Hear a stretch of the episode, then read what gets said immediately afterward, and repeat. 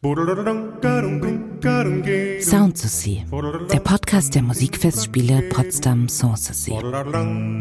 Herzlich willkommen zu Sound to See, dem neuen Podcast der Musikfestspiele Potsdam Sanssouci. Ich bin Carsten Hinrichs und mir gegenüber sitzt Miriam Luise Münzel.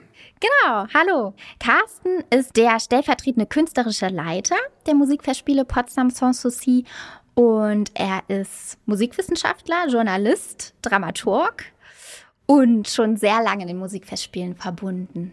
Du wohnst auch in Potsdam, Carsten, richtig? Ja, genau, sozusagen vor der Haustür. Und du hast noch so einen kleinen Zeitjob.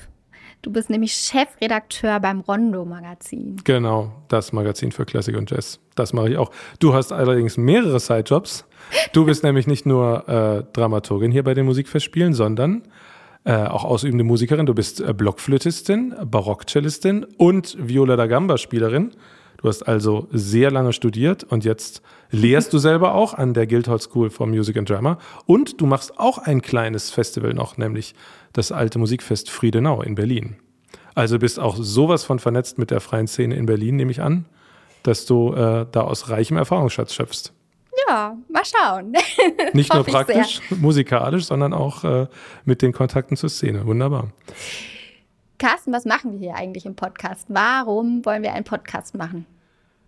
Naja, jetzt könnte ich sagen, jeder macht einen Podcast, aber das sage ich jetzt natürlich nicht, sondern wir haben uns überlegt, die Musikfestspiele finden zwei Wochen im Jahr statt. Das sind zwar sehr schöne zwei Wochen im Sommer, im Juni, die zweite Junihälfte, aber die äh, Musikfestspiele begleiten uns durchs ganze Jahr und äh, treiben uns um. Wir sind mit vielen Leuten im Gespräch, wir reden mit Künstlern, wir entwickeln Programme, wir reden mit Partnern, wir reden im Team darüber und wir wollen einfach über das Jahr Einblicke geben in diese Arbeit. Wir wollen einfach die Möglichkeit geben, sich mit uns auf die Reise in die nächste Saison zu begeben und auch ähm, daran teilzuhaben, wie dieses Programm wächst, wie es sich entwickelt, äh, was für Probleme uns auch auf dem Weg dahin begegnen welchen Musikern und Künstlerinnen wir begegnen, was für Gespräche wir führen, die zum Teil gar nicht so viel mit alter Musik zu tun haben. Manchmal sind es auch ganz andere Aspekte, die Musiker beschäftigen, wodurch sie aber dann doch wiederum einen anderen Bezug zu ihrem Programm entwickeln oder nochmal eine neue Idee entwickeln, die das Programm dann erweitert.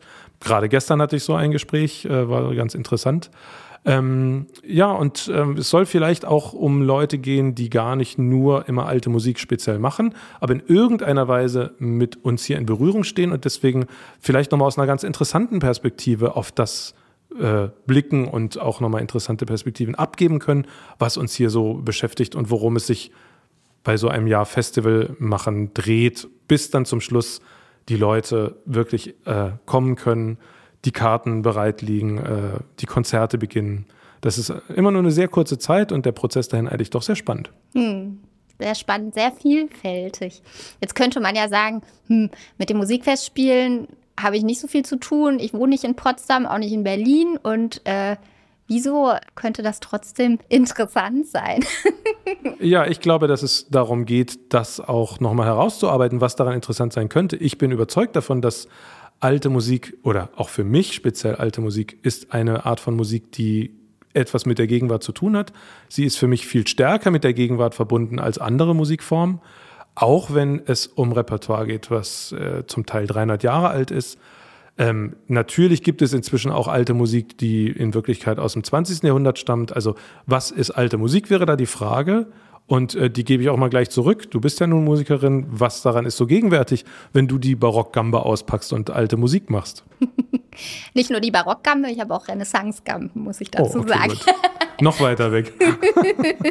Was hat ähm, das mit uns heute zu tun? Für mich ist alte Musik eigentlich ganz einfach, dass man ähm, Geschichten erzählt. Also die Geschichten, die sich hinter den Werken verbergen. Und das möglichst mit vielen Farben das äh, hängt ja auch mit dem Instrumentarium zusammen, was wir benutzen. Also es geht um einen höchstmöglichen Farbreichtum, würde ich mal behaupten.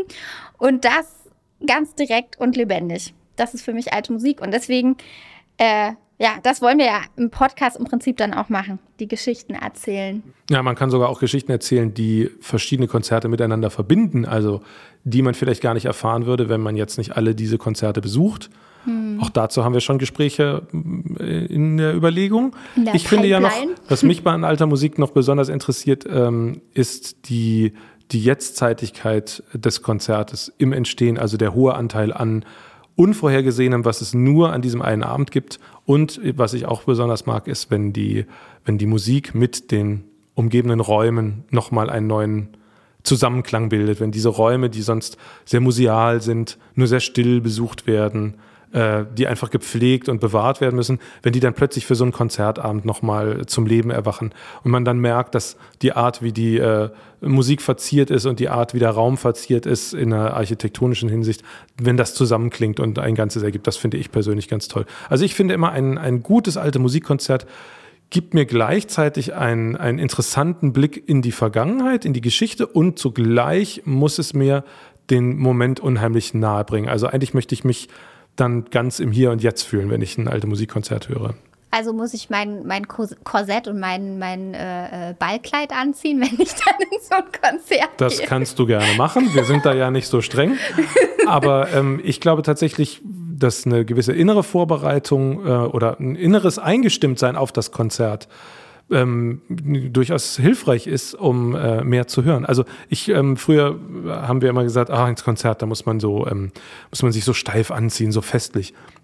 Und ich würde das inzwischen Zeit andersrum sagen. Wenn Menschen innerlich sich in Vorfreude auf das Konzert besonders anziehen und dann ist mir eigentlich egal, ob sie ein besonders punkiges Kostüm oder ein besonders festliches Kostüm anziehen. Das, was für sie Festlichkeit und einen schönen Abend oder auch diese, dieses, äh, diese Vorfreude auf das Konzert unterstreicht, dann spiegeln sie damit ihre innere Eingestimmtheit wieder und dann überträgt sich das auch auf den Rest des Publikums. Das heißt, jeder darf kommen, wie er möchte.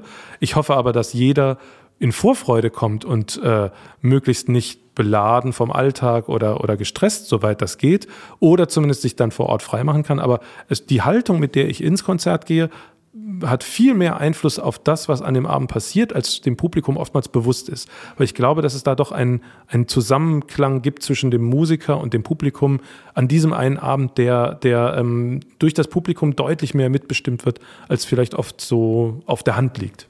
Also mit offenen Sinnen kann man kommen. Ja, würde ich schon sagen. Ja, ich stelle mir das also auch schön vor, ähm, wenn man sich eben zum Beispiel mit so einem Podcastgespräch auf das Konzert äh, einstimmen ja, kann. Warum also, nicht? Ähm, ich höre ja immer beim S-Bahn-Fahren oder so einen Podcast und stelle mir das ganz schön vor. Mache ich mir noch so einen Podcast mit dem Künstler oder der Künstlerin des Abends in, ins Ohr und dann äh, stimme ich mich schön ein.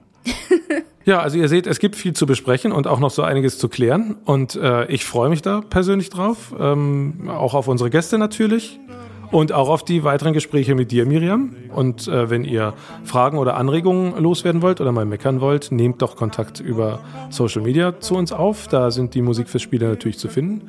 Und äh, wenn ihr wollt, abonniert uns, aktiviert die Glocke und wir freuen uns aufs nächste Mal. Bis dann. Bis dann. Sound ist ein Podcast der Musikfestspiele Potsdam Sanssouci. Redaktion Carsten Hinrichs und Miriam Luise Münzel. Postproduktion Robert Niemeyer. Online-Redaktion Genia Börner-Hoffmann und Johannes Kleemeyer. Informationen zum Festspielprogramm gibt es unter musikfestspiele-potsdam.de.